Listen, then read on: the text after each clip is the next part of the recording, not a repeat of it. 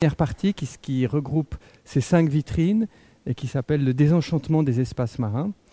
Titre euh, quand même assez suggestif qui montre qu'à l'origine, euh, l'eau est un espace euh, magique, au fond, un espace magique, mythologique, qui abrite, qui abrite bien sûr bah, des poissons. Les, naturalistes au, XVIe siècle peignent les poissons, gravent des poissons, dessinent les poissons sur la base de ce qu'ils trouvent dans des marchés. Ils vont pas aller faire des expéditions marines pour aller trouver des poissons. C'est les pêcheurs qui ramènent les poissons et eux, ils, euh, les, insèrent au fond dans des livres. Mais à côté des poissons, on a ce genre de choses-là, c'est-à-dire on a l'hydre marine, on a des animaux mythologiques qui ont euh, pratiquement autant de réalité, en tout cas du moment qu'ils sont mis dans un livre, ils sont également crédités d'une certaine existence, d'une certaine réalité. Ici, on a le contraste, ce sont deux livres de Gessner, hein, en allemand c'est le Fischbuch et puis l'histoire des animaux. On a ici euh, un animal qui est tout à fait réel et un animal qui est quelque part aussi réel du moment qu'il est inséré euh, dans, un livre. Et là, on a, euh, je dirais, l'origine, pour nous, bien sûr, pas à l'époque, mais d'une confusion, une confusion qui d'ailleurs est, est, des fois un tout petit peu soulignée ou discutée par certains auteurs. Euh, c'est Pierre Belon qui, euh, n'ayant jamais vu des animaux comme ça, alors que des animaux, euh, une hydre, il l'a jamais vu, alors que la pieuvre, il l'a évidemment vu, eh bien, il se pose quand même la question et il, arrive qu'il écrive que ce sont des racontards ou que ce sont des choses qui ont été transmises par d'autres personnes. C'est-à-dire qu'on a là un savoir qui est, je dirais, multiplié à travers des ondits. Le désenchantement des espaces marins, c'est également la mise en place progressive de techniques euh, de toute nature, techniques qu'elles soient des techniques de classification. On est dans, cette deuxième vitrine avec ici, j'ai mis un, ouvrage, on passe directement, ici on était au XVIe siècle dans la première vitrine, on fait un saut presque de, de deux siècles. On arrive à des techniques de classification, c'est-à-dire de mise dans des tiroirs de la connaissance et de la connaissance naturaliste. Et du moment qu'on met dans des tiroirs, on sait ce qu'il y a dans des tiroirs, on étiquette, c'est la classification, c'est la distribution. Et ça va être, euh, de même que euh, le livre, l'encyclopédie, est une, est une manière de mettre dans des tiroirs des mots, de mettre dans des tiroirs des significations, de pouvoir les retrouver à travers euh, les classifications, notamment alphabétiques, eh bien, on va également mettre dans ces tiroirs l'ensemble de la nature. Et là, on a par exemple un auteur euh, allemand du, euh, du, milieu, du début du XVIIIe siècle, euh, Jakob Theodor Klein, oui c'est ça, qui fait une classification des, des, oursins. On reste dans la zoologie marine avec une autre méthode qui est employée. On le voit bien avec cette gravure d'un crabe qui, est qui, est extrêmement réaliste et qui a l'air vraiment de sortir de la vitrine. Là, je dirais la différence avec les bois qu'on a au XVIe siècle, euh, c'est le fait que le réalisme du détail ajoute à l'existence, à la, réalité au fond de ces êtres. Et c'est bien sûr en partie grâce à l'illustration qu'on va peu à peu pouvoir sortir de, disons, du mythe, sortir euh, la mer de cet enchantement euh, dans lequel elle se trouvait. Une autre manière de désenchanter le monde, de connaître le, c'est de le faire connaître, c'est de le faire connaître, de le, de le montrer, de notamment montrer les productions de la mer, mais les productions de la mer, elles ont un gros problème, c'est qu'on euh, ne peut pas les conserver. Euh, le poisson, on peut le conserver s'il est salé, mais il ressemble plus tellement à son poisson d'origine, et il a évidemment d'autres fonctions. Et euh, une des productions maritimes qui, qui, a eu énormément de succès également pour le type de forme qu'elle propose, ce sont, euh, ce sont les coquilles, les coquillages, donc c'est toute la conchiliologie. Et cette troisième vitrine est dédiée à une mode qui se met en place à partir déjà du XVIe siècle, mais au XVIe siècle, ce sont des cabinets de curiosité qui sont remplis d'objets divers, d'objets divers naturels, euh, des, des, objets artificiels également, et qui, au cours du XVIIe siècle et surtout au XVIIIe siècle, commencent à se spécialiser et les spécialisations en question, on les voit ici avec trois cabinets de conchyliologie. Euh, le premier, c'est un cabinet romain, pardon. C'est le cabinet du père Kircher, donc un jésuite, jésuite à la connaissance universelle, qui, qui, écrivait des livres sur les Chinois, des choses de cet ordre-là. Et euh, le second on a ici un catalogue de la vente d'un cabinet. Et là, on voit, je dirais, l'intérêt euh, que ça peut susciter de, vendre. ça devient vraiment un objet de marché. Ce n'est pas simplement des, amateurs qui, recueillent des choses, mais ça peut être vendu intégralement.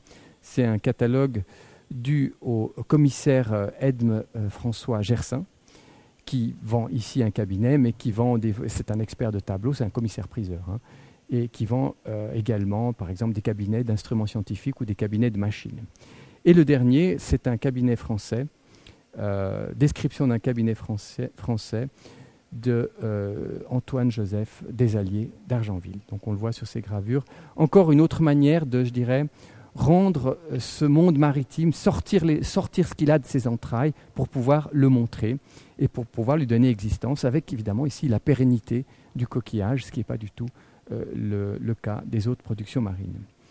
Euh, pérennité du coquillage, euh, on est là dans. Il n'y a, pas, a pas besoin d'avoir une méthode ici pour pouvoir conserver, une méthode spéciale pour conserver les coquillages. Ils se conservent du fait de leur, euh, de leur matière. Et un des enjeux de l'exposition, un des enjeux de toute cette histoire, c'est notamment la question de pouvoir conserver et également faire circuler les objets qui sont sortis des mers mais qui sont vivants. Et, enfin, qui sont vivants. Les objets, qui, les poissons, les, tout ce qui est de l'ordre de la zoologie marine, les crabes, etc. Je vais passer à cette vitrine-là. Alors ici, on est dans une vitrine euh, qui nous montre à quel point, avec ces deux gravures, on est tout à coup dans un autre monde ici. On est dans une tentative de, euh, de faire passer les beautés de la nature à travers l'homme. On voit très bien, dès qu'on regarde ces images, ça, évoque de manière euh, euh, immanquablement, ça, évoque la danse. Et on voit très bien ici euh, une danseuse ou un danseur à travers cette étoile, dans cette étoile marine. La position, elle est tout à fait nette. Et ici, on a deux couples, deux couples de coquillages qui se font face. Et c'est peut-être aussi grâce à ce genre de, au fond, de gravure qu'on pourrait, qu'on pourrait retrouver, au fond, ce qu'a été la danse à une certaine époque. Et tout ça pour dire qu'il euh, y a une fascination, une fascination des organismes marins. Fascination parce que pour les trouver, il faut aller, il faut, pénétrer dans, dans, dans, le, dans, les abysses maritimes et euh, personne ne peut, ne peut y entrer pratiquement. Et euh, une fois que les choses en sont sorties, eh bien, on va les adapter avec cet anthropomorphisme ici qu'on voit au niveau de la gravure. Donc là, on se trouvait dans une vitrine du, euh, XVIIIe siècle. On est en 1730, environ 1730-1740. Et ici, à la même époque, dans un cabinet, euh, un cabinet naturaliste, on voit qu'on a encore affaire à l'hydre. On a encore une hydre. Euh, alors l'histoire de le reste du cabinet, une bonne partie du reste du cabinet, ce sont quand même des, naturalia. Hein. On est en 1734, c'est le, premier volume du, du musée de Albert Seba, qui est un pharmacien hollandais. Et euh, ben voilà, on a ici une hydre, une hydre qui, évidemment, euh, à l'époque, elle ne peut évidemment pas annoncer l'hydre en question, qui est l'hydre qui se trouve au centre de cette exposition. Mais il y a quand même une résurgence. Il est clair qu'à côté des, êtres naturels, à côté de leurs gravures, à côté de leur, euh, leur existence, hein, qui, fait bien sûr, qui met toujours en relation la, référence, l'être réel, avec euh, ceux qui le désignent, eh bien, on a là encore le mythe qui est présent en plein XVIIIe siècle. Donc, pour dire le désenchantement des espaces marins, c'est quelque chose de très long, c'est quelque chose qui va, euh, qui va mettre plusieurs siècles à être complètement éradiqué à travers des techniques iconographique, des techniques de description, j'en ai pas tellement parlé, les techniques de description sont absolument fondamentales, pouvoir décrire l'objet, je dirais en termes, en utilisant des termes qui sont partagés par une communauté, c'est également tout un mouvement qui aura une certaine influence euh, dans l'ensemble de cette histoire, hein, mais particulièrement pour pouvoir donner euh, à cette communauté de savants, de, pas seulement de, de la communauté de naturalistes, un langage commun qui leur permet de, euh, au fond, de communiquer sur des objets naturels. Alors on est dans cette deuxième partie euh, qui est intitulée De l'exploitation des mers à la démarche savante.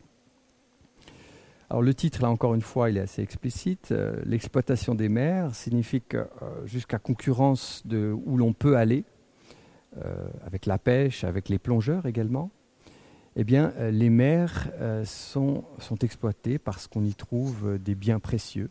On y trouve les pêcheurs d'éponges, il, y a les corails, il y a, bien sûr les coquillages, etc. il y a la pourpre, etc. Et comme première entrée en matière, on a ici une gravure du XVIe siècle, fin du XVIe siècle, où il s'agit de euh, Imperato, Ferrante Imperato. La gravure qui décrit un, plongeur, un plongeur qui est arrivé au sol et qui, euh, qui se trouve en fait comme s'il voulait en train, comme s'il voulait arracher une plante, peut-être, une plante d'ailleurs gigantesque qui doit faire 5 ou 6 mètres de haut. Et la gravure, on voit bien qu'on est tout au fond de l'eau. Donc là, les pêcheurs euh, sont représentés déjà dès cette époque. Et euh, l'exploitation des, mers qui se fait à cette époque-là, donc à la Renaissance, notamment grâce aux pêcheurs, va peu à peu également se mécaniser, si on peut dire, c'est-à-dire utiliser des machines, même si, ce sont des machines élémentaires. Alors on le voit à travers deux autres gravures qui, elles, sont repiquées de gravures plus anciennes, plus anciennes dans un livre sur le corail en, de 1778, nous avons ici une gravure où, euh, c'est toujours un peu délicat, difficile de décrire précisément, euh, où deux systèmes sont employés pour aller pêcher le corail. Ce sont simplement euh, des bateaux qui émergent des câbles et au fond de ces câbles, il y a des, systèmes de pêche qu'on n'arrive pas très bien à distinguer. Les originaux sont beaucoup plus grands et datent de 1725. D'ailleurs ici, c'est une, une gravure qui combine deux autres gravures. Euh, les, machines en question s'appellent le salabre et l'engin, et ce sont des espèces de paniers qu'on enfourche sous, euh, sous le corail, et ensuite on tire pour pouvoir euh, arracher le corail de ces récifs, parce que souvent le corail se trouve verticalement, il se trouve par en dessous. C'est-à-dire qu'on va le, il est accroché sur le haut d'une grotte. Et ce sont ces machines qui ont permis, depuis, disons, plus ou moins la Renaissance, que la Méditerranée, qui était un site corallifère extrêmement, disons, extrêmement prolifique, eh bien, qui ont arraché progressivement tout le corail de la Méditerranée.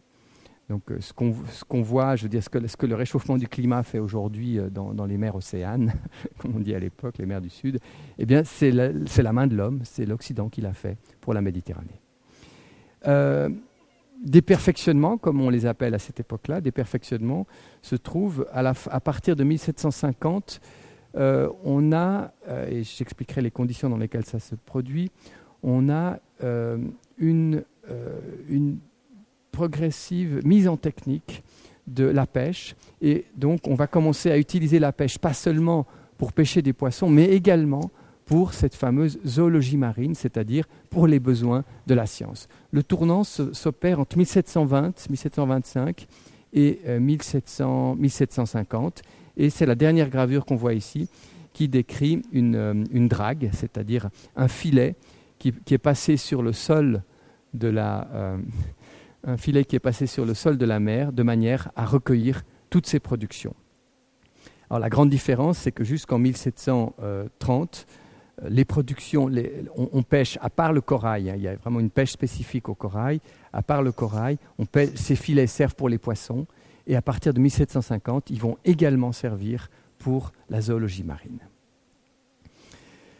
On passe à la vitrine suivante et on, peut encore illustrer euh, à travers deux gravures le mouvement qui s'opère entre 1720 et 1750, euh, mouvement où euh, on est encore dans une forme de désenchantement, où on a deux illustrations, ce sont deux frontispices. Le premier, c'est le, frontispice de l'histoire physique de la mer du comte Marsili, le second, c'est le, frontispice de l'essai sur l'histoire naturelle des corallines. Et dans le premier frontispice, c'est bien évidemment, la seule chose qu'on voit, ou la, principale chose qu'on voit, c'est Neptune. Neptune qui se trouve au centre de la mer, euh, qui est assis sur un coquillage, euh, d'un côté. Et de l'autre côté, on voit euh, un rivage avec des plantes qui, semblent un tout petit peu fausses parce qu'on a l'impression que c'est des plantes qui devraient être dans le fond de la mer, mais qui en réalité, enfin qui sur la gravure, se trouvent sur le rivage. Et ce qu'on voit également, ce sont euh, deux bateaux et une chaloupe, c'est-à-dire qu'on est en train de décrire ici les conditions d'une expédition marine. Donc ici, la nature est entièrement désenchantée dans cette dernière gravure, alors que là, on a encore des restes d'une nature enchantée. Accessoirement, on peut aussi euh, voir la difficulté qu'il y a euh, à, s'imaginer qu'est-ce que peut être le fond de la mer, parce que le fond de la mer où Neptune semble trôner, où on voit tous ces poissons, en fait, ces poissons semblent complètement échoués. C'est donc quelque chose également de difficile à représenter pour les dessinateurs et les graveurs de l'époque. Je passe à la vitrine euh, suivante, la vitrine numéro 8. Et là, on se trouve avec... Alors il s'agit du même livre dans lequel euh, on voyait euh, Neptune, c'est-à-dire l'histoire physique de la mer. Et nous avons ici affaire à une, fausse découverte. Une fausse découverte, ce qui est d'autant plus intéressant pour l'histoire des sciences, parce que ce qui est illustré ici, c'est un bocal euh, au centre duquel il y a une espèce de plante. Alors, qu'est-ce que c'est que cette découverte? C'est simplement euh, donc le comte Marsili qui, en 1707, se trouve euh, à Marseille, se trouve vers Cassis. c'est le fondateur de l'océanographie. C'est quelqu'un qui est en train de, dessiner les premières cartes des profondeurs marines. Ça n'a jamais été fait. Et dans ce livre se trouvent également les cartes des, profondeurs marines. Et là, dans cette, dans, cette, gravure, euh, qu'est-ce que fait Marsili? Il prend du corail et il va, pour pouvoir examiner qu'est-ce que c'est que ce corail, le corail, on croyait que c'était, un, euh, que c'était quelque chose uniquement de minéral, parce que c'était dur. Certains pensaient que c'était un végétal, mais disons, il y avait une controverse scientifique sur est-ce que le corail est un végétal ou un minéral. Eh bien, nous avons ici une démonstration, une preuve que le corail est un végétal, du fait que quand on le met dans l'eau, qui est évidemment euh, l'eau de mer, eh bien, le corail fleurit. Au bout d'environ une demi-heure, vous avez tout à coup des, petites fleurs qui sortent. S'il y a des fleurs, c'est qu'il y a une plante. Et ça, c'est la démonstration qui est faite par Marsili, qui est acceptée par absolument tout le monde, parce que la preuve iconographique est extrêmement forte. Et, euh, donc là, on est euh, pris dans cette histoire également une histoire à la fois d'une fausse découverte, qui va être en résonance avec ce qui se passe dans la suite, mais également euh, pour quelque chose de, d'extrêmement fort. C'est la première fois où on invente une technique absolument simpliste, enfin extrêmement simple, qui est de, simuler la mer en dehors de la mer. C'est-à-dire qu'on a fait une simulation en mettant simplement, euh, je ne parle, parle pas d'une simulation virtuelle, d'une simulation réelle, on a sorti l'eau de mer, on l'a mise dans un bocal, on a créé en fait un aquarium, et cet aquarium donne les conditions de possibilité d'une nouvelle démonstration scientifique, même si elle est fausse. Et la chose qui va rester là-dedans, ce n'est pas du tout la démonstration scientifique en tant que telle, parce que euh, la découverte est fausse. Le corail n'est pas un végétal, euh, le corail est un, produit animal, hein. mais c'est la procédure. C'est la méthode scientifique, la méthode qui est employée ici, qui consiste à sortir l'eau d'elle-même pour l'enfermer dans un bocal. Et vous ne pouvez pas imaginer, il n'est pas possible d'imaginer ce qui va se passer par la suite, et notamment la création de la zoologie marine, sans ce genre de procédure. Il y aura d'ailleurs une vitrine qui sera, dédiée. la seconde gravure, elle est exactement prise euh, de, ce même livre. Elle se trouve à la page précédente d'ailleurs. Et la différence, c'est qu'ici, on est en Allemagne dans les années 1750 avec le livre de Schaeffer. Et euh, on est tout le temps, on est également en train d'utiliser la même démonstration, la différence, c'est qu'on a une gravure enluminée parce qu'on a notamment affaire à, tout le marché du sud de l'Allemagne euh, qui est assez féru. Euh, les élites allemandes sont assez férues de ces gravures enluminées, donc il y a, il y a plein d'ateliers qui, enluminent les gravures. Et nous sommes ici dans, dans la troisième partie, intitulée Abraham Tremblay la découverte de la régénération du polype. Et dans cette vitrine numéro 9, on voit quelque chose d'assez spécial. C'est probablement la seule fois en tout cas à ma connaissance, où une découverte scientifique, celle de la régénération du polype, euh, est euh, d'abord plagiée et ensuite elle est primée, c'est-à-dire qu'elle reçoit un prix et euh, ce prix, il est reçu avant que la publication en soit faite. C'est-à-dire que enfin, c'est quand même pas très fréquent que de ne pas publier quelque chose et qu'on soit déjà primé, avec pas n'importe quel, quel prix, on peut le voir ici, avec la médaille Copley. La médaille Copley, c'est la médaille décernée, une médaille en or décernée par la, la Société royale. Et euh, c'est la première fois qu'elle est décernée à un non-anglais, donc à un continental. Et, euh, et ce, cette personne, c'est Abraham Tremblay, pour cette découverte extraordinaire qu'il a faite.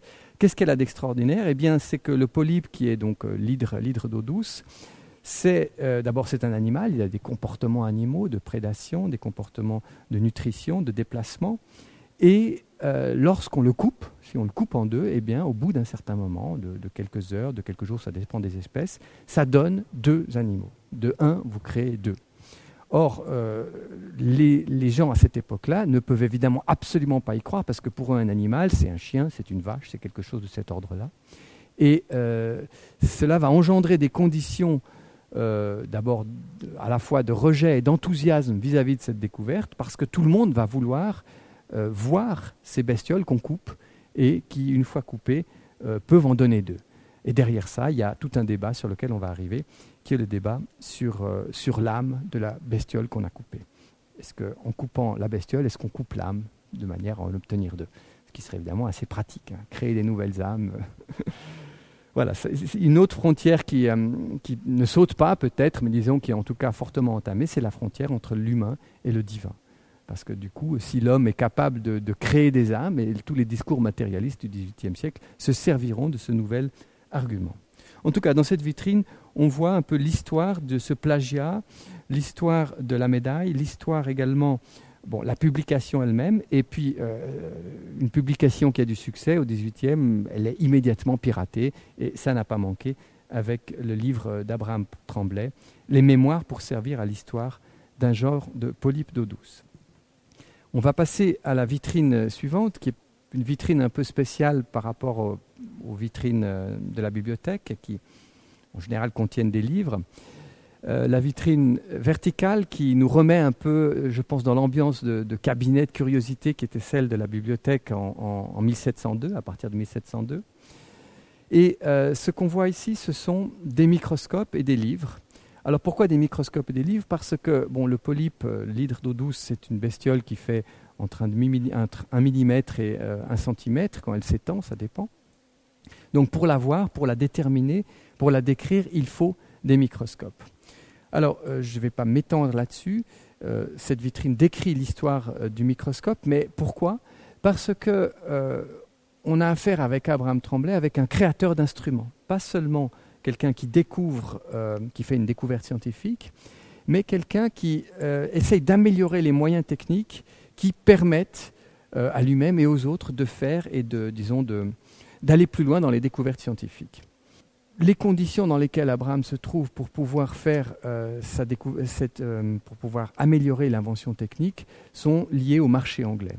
Ici, nous avons au centre donc un microscope de John Caff, qui est un fabricant anglais, euh, John Caff a ce site particulier qu'il est parmi les premiers fabricants anglais à ne fabriquer que des microscopes, c'est-à-dire quelque chose d'extrêmement spécialisé.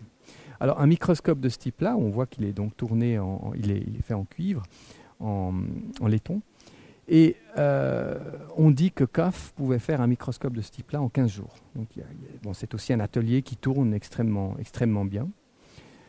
Euh, en 1745, Tremblay, dont nous avons ici euh, un camé, un camé avec une, petite boîte. En 1745, Tremblay va à Londres et il va rencontrer John Caff à travers les liens qu'il a avec la Société royale. Et c'est lui qui va lui proposer de créer le microscope que nous voyons ici, qui se trouve donc tout à, gauche de la vitrine. Microscope qui a ce site particulier que, contrairement au microscope central de la vitrine, qui est un, microscope dont le mouvement est uniquement vertical, il peut descendre et monter, ce microscope est triplement articulé. C'est-à-dire qu'il est articulé dans, euh, dans les trois directions, dans les trois dimensions. Et c'est grâce à ça qu'il permet de favoriser de l'observation, euh, une observation beaucoup plus euh, adaptée au milieu vivant qu'il est en train d'analyser. Alors, pour la petite histoire, le microscope en question Tremblay ne l'a jamais revendiqué. Tremblay s'est contenté de l'inventer. Ensuite, il a été utilisé, il, il, est devenu bien sûr un objet de marché. Le microscope que l'on voit ici, c'est le microscope d'Abraham Tremblay. C'est le premier exemplaire qui a été fabriqué par John Caff, donc c'est vraiment un unica. Il existe, euh, on connaît environ, je crois, moins d'une dizaine d'autres exemplaires de ce microscope dans les, musées euh, du monde entier. Et certains d'entre eux portent les numéros 35 ou 36. Donc ça n'a pas été une très forte production de CAF, mais enfin ça a quand même été une production. Et celui-ci, c'est le seul microscope qui n'a pas de numéro. Donc c'est vraiment le premier de la série. Je vais passer à la vitrine suivante pour clore cette partie.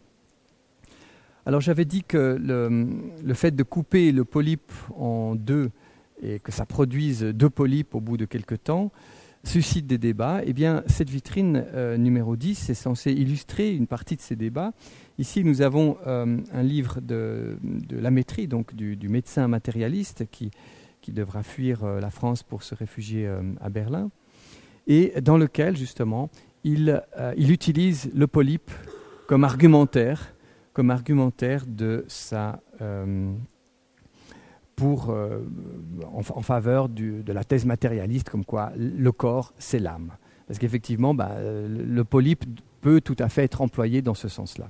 Il y a énormément de discussions qui sont faites sur le polype, mais je dirais à ce, propos, il y a deux polypes. Il y a un polype scientifique, c'est-à-dire euh, la bestiole dont les naturalistes parlent et la bestiole dont on ne parle que en termes strictement euh, naturalistes. C'est-à-dire, on va vérifier que l'expérience fonctionne, effectivement, elle fonctionne, et ben on enregistre ceci comme un fait, et à partir de là, on essaie de rajouter d'autres faits pour comprendre un tout petit peu plus.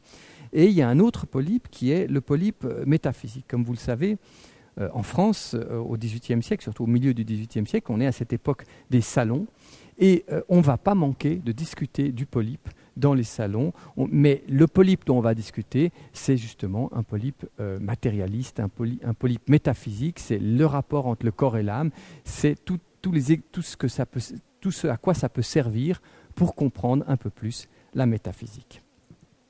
Un dernier livre en anglais, les observations philosophiques sur l'analogie entre la de, la génération des animaux et des végétaux. Et là, euh, en particulier dans le sous-titre, on voit qu'il y a des arguments en, faveur de, euh, du détachement de l'âme du polype, enfin de, la spécificité de l'âme du polype. Et là, on est en Angleterre où on peut publier librement sur ces choses-là, parce qu'à cette époque-là, en France, il y a quand même la censure euh, qui opère. Quatrième partie qui sera dissociée en deux. La première partie, c'est l'importance de l'eau. L'eau, milieu de vie, terrain d'investigation. Euh, si vous vous rappelez, dans la vitrine euh, numéro 8, je crois, on voyait euh, un bocal, on voyait une espèce d'aquarium. Eh bien, l'eau va devenir également un objet pour, pour, tout un courant de réflexion du, XVIIIe siècle qui naît au, XVIIe siècle, surtout dans les milieux réformés, que ce soit en Angleterre ou en Allemagne ou en Hollande. Euh, et qui s'appelle la théologie naturelle. La théologie naturelle, qu'est-ce que c'est? Euh, C'est un ensemble de discours, bien sûr, qui sont matérialisés dans des textes, qui a pour but d'essayer de concilier les découvertes scientifiques, la nouveauté de la science, le fait qu'on est entré dans une ère euh, de, progrès, lentement on prend conscience que les connaissances sont en pleine évolution, et il s'agit de concilier ça avec euh, la pensée chrétienne. Et c'est pourquoi on va peu à peu s'émerveiller de, euh, de, la nature, on va, on va s'émerveiller de la nature parce qu'elle révèle le doigt de Dieu. La nature, au fond, c'est Dieu qui l'a créée, donc il faut s'émerveiller là-devant. Et là, nous avons euh, deux livres avec texte original en allemand et traduction française faite assez rapidement. Le premier, c'est l'hydrothéologie, donc la théologie de l'eau, où on va euh, également... Euh, donc ce ne sont pas des livres qui sont uniquement des livres de dévotion, hein, c'est des livres qui sont, euh, qui sont à la page de l'actualité scientifique de l'époque. Théologie de l'eau, qui va lister au fond toutes les découvertes qui sont faites, tous les bienfaits de l'eau, qu'est-ce que c'est que l'eau, qui va essayer de la déterminer.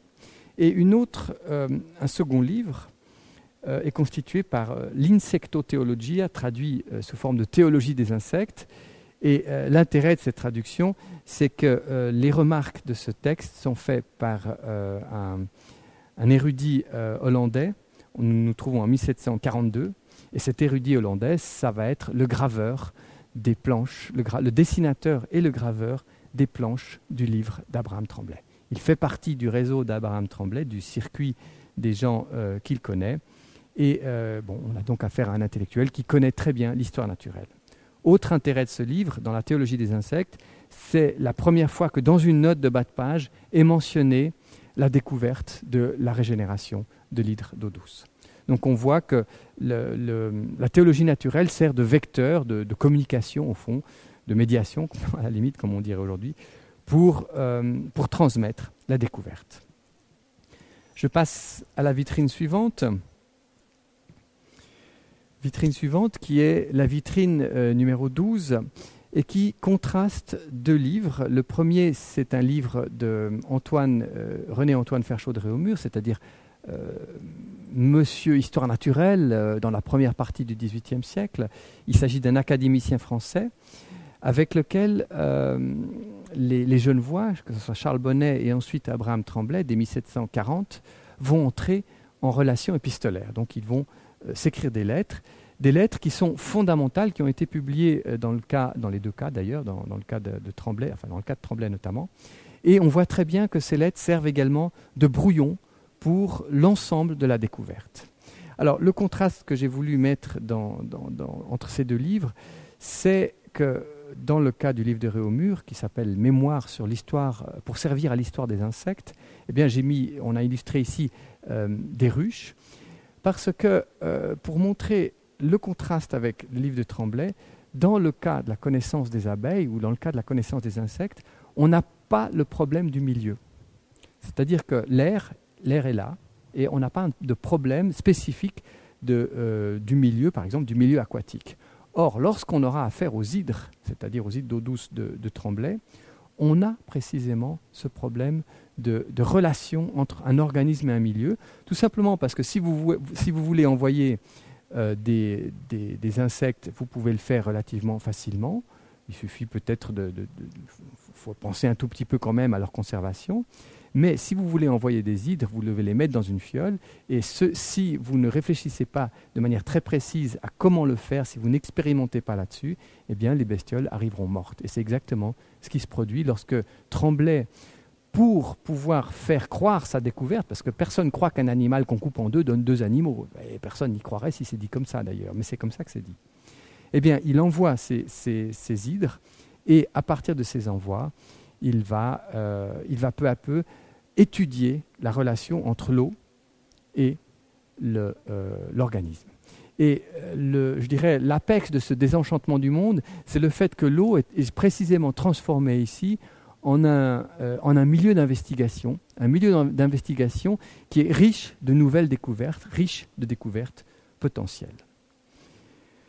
Ici, euh, d'accord. À la vitrine numéro 13, euh, on a voulu illustrer les.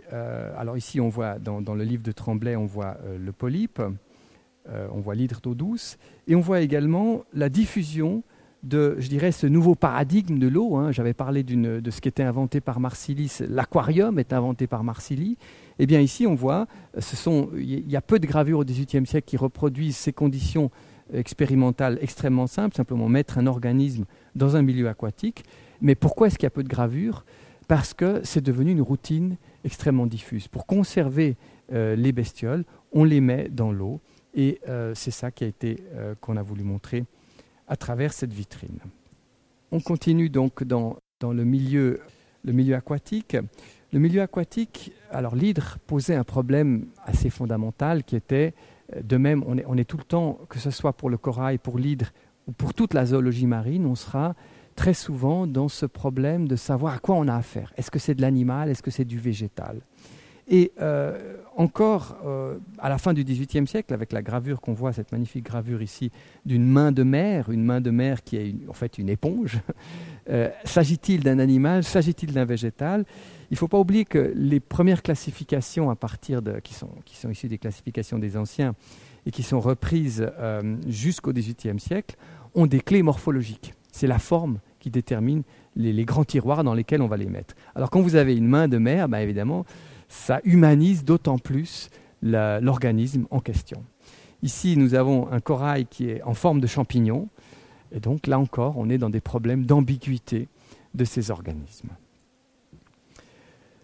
Donc euh, voilà pour la seconde partie, c'était la vitrine 14, la seconde partie de, la première partie de l'effet Tremblay.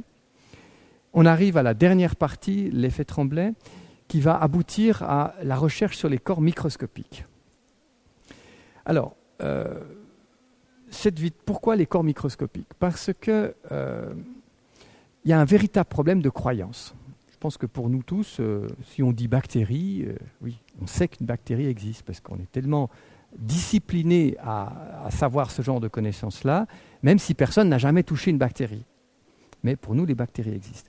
Au XVIIIe siècle, les gens n'ont aucune raison de croire que des corps invisibles, des corps qu'on ne peut pas toucher, des corps qu'on ne voit pas à l'œil nu, que ces corps existent. Et donc, les savants doivent mettre en place euh, des artifices, des, formes de rhétorique, des formes iconographiques également, pour pouvoir faire croire que ces choses, ces choses organiques, hein, euh, qui sont invisibles, pour croire qu'elles existent. Et une des techniques qui est inventée euh, vers 1650-1660, et qui sera reprise encore, on la trouve encore dans les manuels de, biologie du 19e siècle, c'est la technique du zoom. C'est-à-dire, pour faire croire que quelque chose existe, vous le mettez dans sa taille euh, naturelle, c'est-à-dire la, mouche qu'on voit au plafond, vous l'illustrez exactement de la taille qu'elle est. Et à côté, vous la zoomez, c'est-à-dire vous la grandissez. Et cette technique a été extrêmement utile pour pouvoir faire croire que des choses extrêmement minimes existaient. Bon, on peut, on peut en disséquer les fonctions. Elle est encore, elle est, elle est extrêmement bien illustrée ici dans, une planche de, soie Mernam, où on voit un verre à soie qui est... Euh, euh, dont on voit la taille naturelle et la taille agrandie.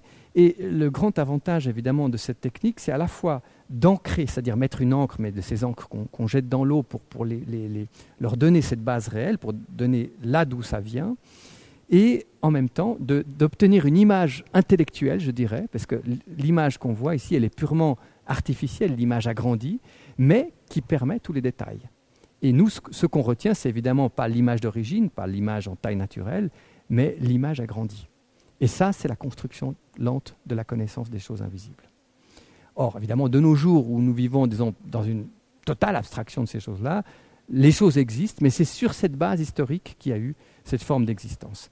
Alors, il y, a une magnifique planche ici, on voit des araignées d'eau dont les, les, les, bestioles euh, en taille naturelle, comme on dit à l'époque, ne dépassent pas le millimètre, et ensuite elles font environ 1 cm à 2 cm dans les, euh, dans les planches agrandies, dans les gravures agrandies.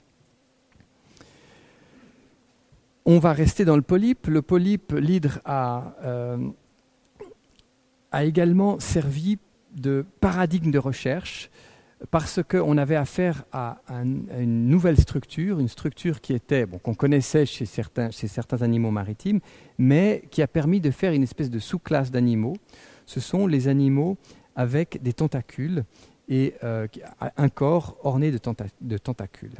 Et là, on a euh, deux gravures, une gravure euh, de la fin du, XVIIIe siècle, 1780 environ, recueillie dans les, mers, dans les mers du Sud, je crois vers Madagascar, qui montre une pieuvre, enfin une pieuvre, qui montre ce qu'on appelait à l'époque un rayonné, c'est pas une pieuvre, c'est un rayonné, où on voit toutes ces tentacules qui sortent et qui, à partir d'un certain centre, et là, on utilise euh, dans une gravure de, la même époque, d'ailleurs 1778, oui aussi, enluminée, on utilise la même technique pour euh, illustrer des euh, organismes minuscules et également agrandis. Alors donc là, on a, je dirais, le paradigme un peu plus morphologique qui est employé. Dans la vitrine suivante, la vitrine 16, on est dans euh, la recherche sur l'hydre d'eau douce.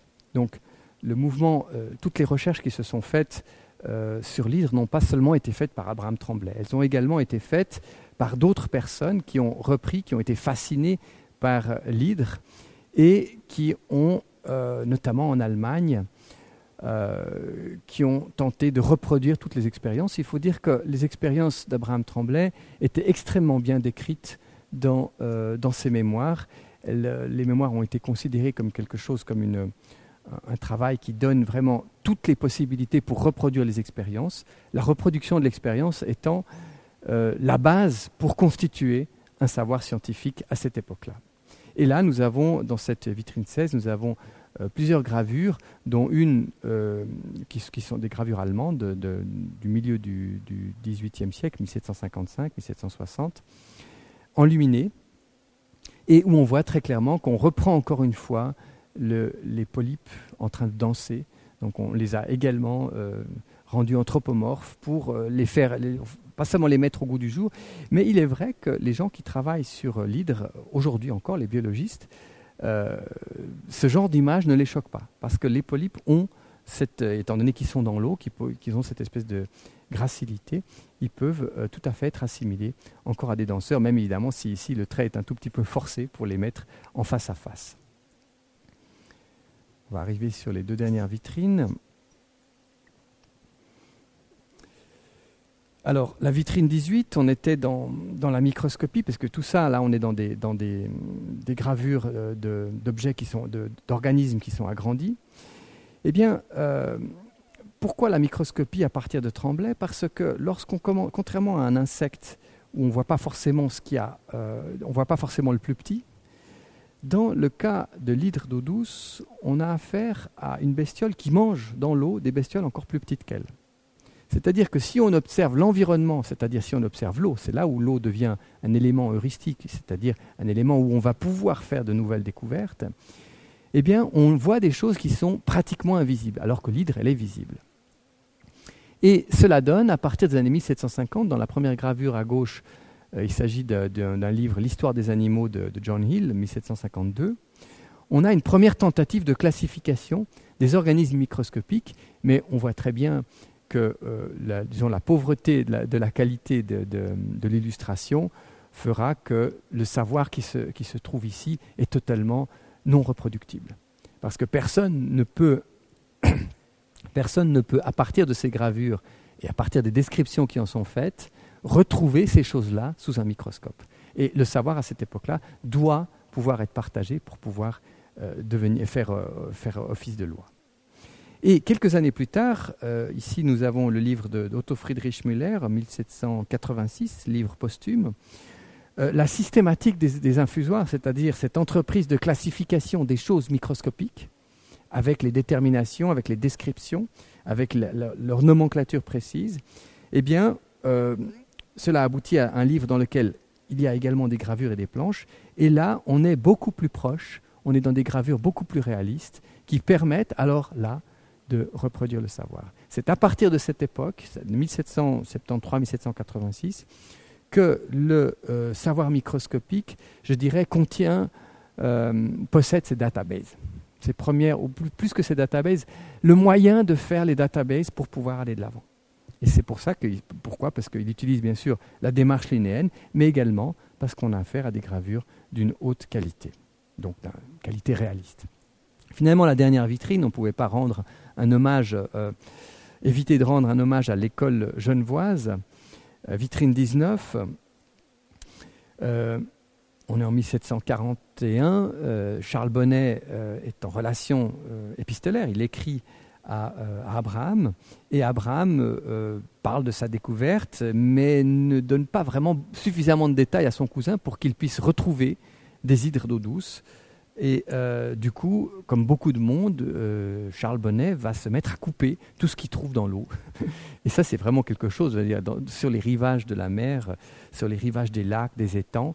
Euh, entre 1740 et 1750, les amateurs, les savants, tout le monde coupe. On coupe pour voir si ça se reproduit, parce qu'on veut voir, on veut voir cette régénération, ce qui est un phénomène assez extraordinaire quand même.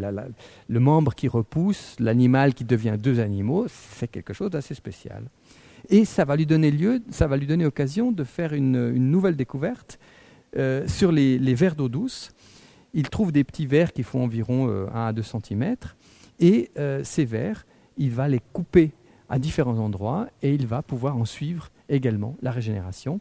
C'est publié en 1745 dans la seconde partie de son traité d'insectologie qui est, le, également un grand traité dans lequel il y a une découverte euh, de la parthénogenèse du puceron. Et à partir de, Bonnet, à partir de Tremblay, se fonde une école genevoise de naturalistes, de recherche naturaliste, avec des méthodes extrêmement sérieuses, qui aboutit chez un élève de, euh, Charles Bonnet, élève et également neveu par alliance, qui est connu pour autre chose, Horace Bénédicte de Saussure, connu bien sûr pour avoir, mis, euh, mis, la main sur le Mont Blanc, on pourrait dire en 1787. Et on voit ici, il s'agit d'un journal d'expérience d'Horace Bénédicte de Saussure, il a 25 ans, 1765, et il découvre quelque chose, il découvre un processus de, reproduction de bestioles microscopiques, et là elles sont vraiment microscopiques au sens d'invisible, en fait ce qu'il découvre c'est la mitose. C'est-à-dire un siècle avant euh, qu'on ait nommé ce, processus, il découvre la division cellulaire, mais à une époque où la théorie cellulaire n'existe pas. La théorie cellulaire qui unifiera la biologie en 1840. Pour dire à quel point il y a dans cette école genevoise des ressources heuristiques extrêmement puissantes et la découverte est pratiquement restée non publiée. Ce qui est aussi quelque chose de. Ça fait partie un peu de cette discrétion genevoise. Et enfin, dernière gravure, où là, on est, on est un peu plus tard, on est en 1820. Euh, il s'agit d'un livre de, Louis Jurine sur les, les, entomostracées et sur euh, l'histoire des monocles, qui sont des, bestioles également microscopiques, des, petites crevettes et qui, sont, euh, qui se trouvent dans le lac de Genève. Et là, on a affaire également à... Enfin, pas également, on est dans une période, en 1820, où on n'est plus vraiment dans l'école naturaliste genevoise uniquement forgée de, recherche euh, physiologique, comme c'était le cas avec Charles Bonnet, avec Tremblay ou avec Saussure, mais on, est également, on a également subi l'impact de la recherche linéenne, c'est-à-dire de la description. On va devoir décrire correctement le mieux possible.